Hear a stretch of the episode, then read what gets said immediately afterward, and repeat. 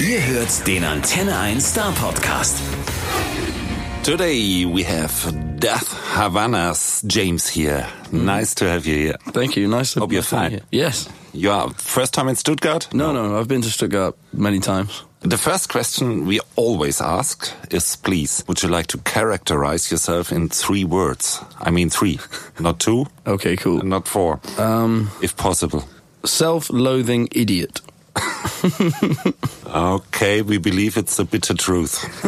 uh, but right now, you're touring in Germany. Yep. And it looks like you're becoming more and more successful over here. That wasn't the way from the beginning, wasn't it? It No, was no. hard work. Yeah, it was hard work, and it, we've been pl- coming to Germany for many years, and only in the last like year has it started to pick up. And we still aren't very well known in Germany, but for instance, like 400, 500 people come to see us now, whereas it used to be like 50. So it, it's definitely getting better. Yeah, next time you play stadiums. Mm, might take a few years, but hopefully, Two years, okay.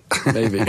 Uh, maybe uh, that's because uh, your fifth album, Ritual, it again sounded a little different than the ones before. Uh, is that a strategy, uh, strategy, or, or does it happen by fate? It just happened completely naturally. It sounds a lot more pop, I think, this one, but I don't even really listen to that much pop music, so it definitely wasn't a strategy. The songs I was writing just ended up sounding like that, which is, it was quite weird, but I'm into it. And and you did the most of the songs alone, didn't you? yeah, with actually the guy who's sitting outside, Phil, he recorded the record and he helped, he wrote some of it as well, so it was just me and him in the studio for like three months. It was, it was cool, And you had kind of like a boy camp there. pretty much. Okay, with, with- with all the things we expect.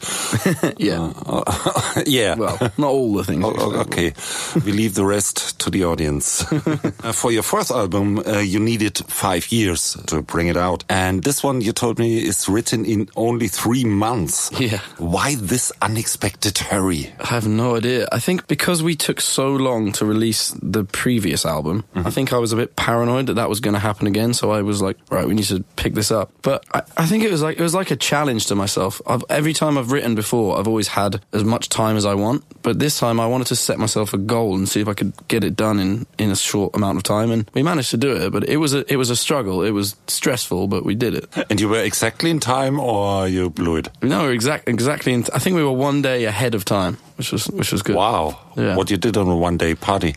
pretty much.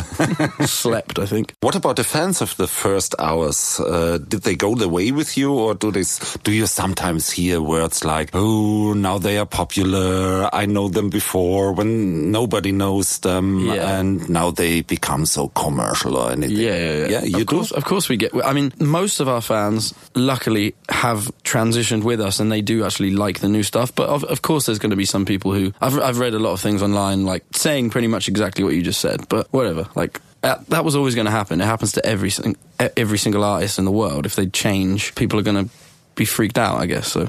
I'm always wondering if they are worried about success of the uh, best liked band. Maybe strange. Maybe no, I- I get that. I get that. I think maybe people. When you're in a small band, I think people hold on to you. They, they're like, "It's my band, it's my band." So when you, if you become famous, I think they feel like they've lost that connection. But I don't know. But on the other hand, they could say, "Hey, we were the fans of the first hour." Yeah, So the f- the the, the first of the fans. yeah, Yeah, but I won't. Doesn't matter.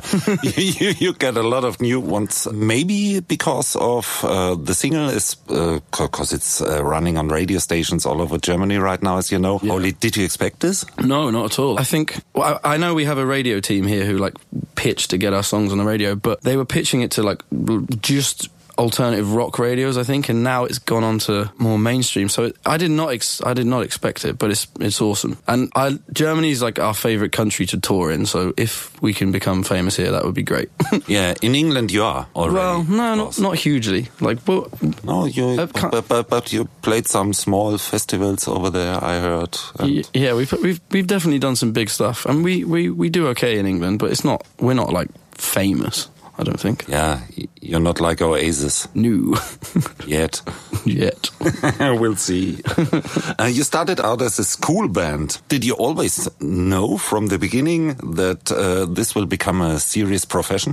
No, definitely not. And and I think it was a downfall because I still don't really take it that seriously. Like I just do this because I love music and I love having fun. But like a lot of my friends who are in other bands who are much more successful than us, they're very like focused, and I've never had that drive. I just like playing music. So yeah, I I, I'd- I had no idea it was going to become a career. I didn't even think.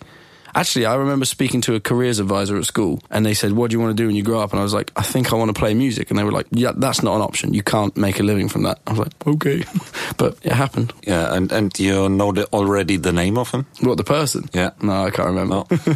the address? I will try Just to and find say out. hello. hello. Would be nice. That would be nice. What were the idols of your youth that made you start making music?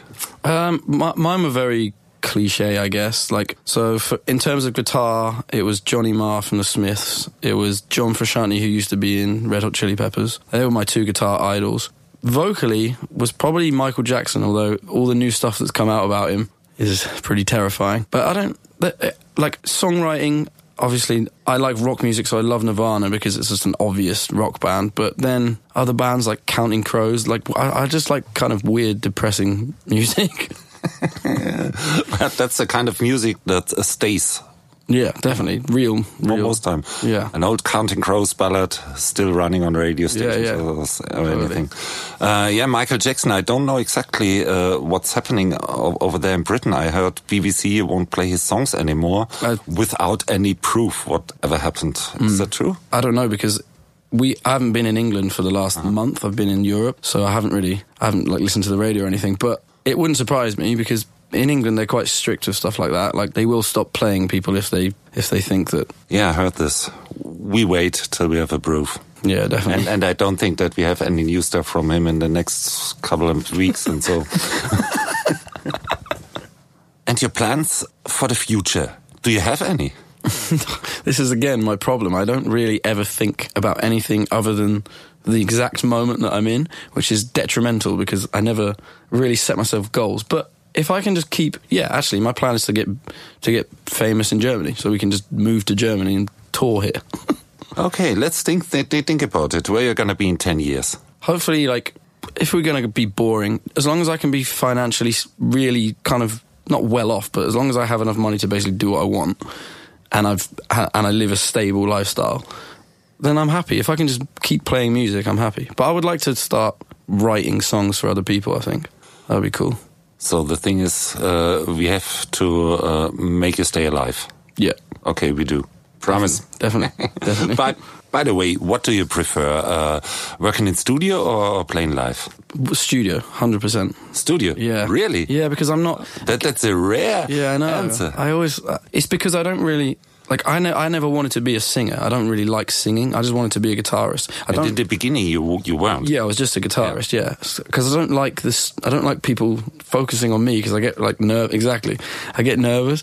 But um, yeah. But the studio for me, I'm a- also a bit of a control freak and a perfectionist. So the studio for me is perfect because if something goes wrong, you can just do it again. But live, it has to be more on point. But I do enjoy when a live show is good. It's the best feeling in the world. But for me, it's very rare that I enjoy playing live. Okay, so uh, we need a live recording from you that uh, you can watch the reactions of the audience from another room. Yeah, basically. Okay. okay, keep this in mind. what was the first song you ever bought by your own money that was so needful for you to, to, to, to, to own it that you bought it by your own money? I think it was Michael Jackson. I think it was a cassette of Off the Wall by Michael Jackson. Off that- the wall. yeah. Uh, an early one. Yeah, and really old one. I was like, I probably got it when I was like six, and but that was in 1996, and it was released in I don't know 80 something. Yeah, But- it, it, it was the time whe- when he was already a star, of course. Yeah, yeah, yeah. But no mega star. Yeah. And if you. I, I, I- I just wondering what you will answer right now. Uh, if you just could choose someone to sing a duet with him, any person is possible, uh, alive, dead, fictional, real. Uh, who would it be? Um, it would be Bjork, hundred percent, because she's like she's crazy. She's one of my favorite artists of all time. I think that'd be weird. A real artist. Yeah, Bjork, Sometimes uh, making it a little hard to the listener. definitely. You won't. No, I don't. Why Think. not? Well, maybe I will. So wait, uh, you needed three months for the last record. So when uh, can we expect the next? I have no idea. I haven't even started writing yet. But Let's make a date. okay, We fix it a goal, and you Okay. will be finished two days earlier. okay, Okay, yeah, next year maybe. okay. course, uh, you're ending up your German tour in the in the next days, and then, then you're I've, I've I've seen you going to Britain and to, to the US. Yeah. and the US by by by the way, y- you supported Ash, and it wasn't quite as good as it should be. new. It was terrible. it was. Uh, it was. There was just many factors that made it bad. It was winter, so it was like minus twenty degrees everywhere. It was. We were traveling in a van, so we couldn't sleep because we the drives are insane.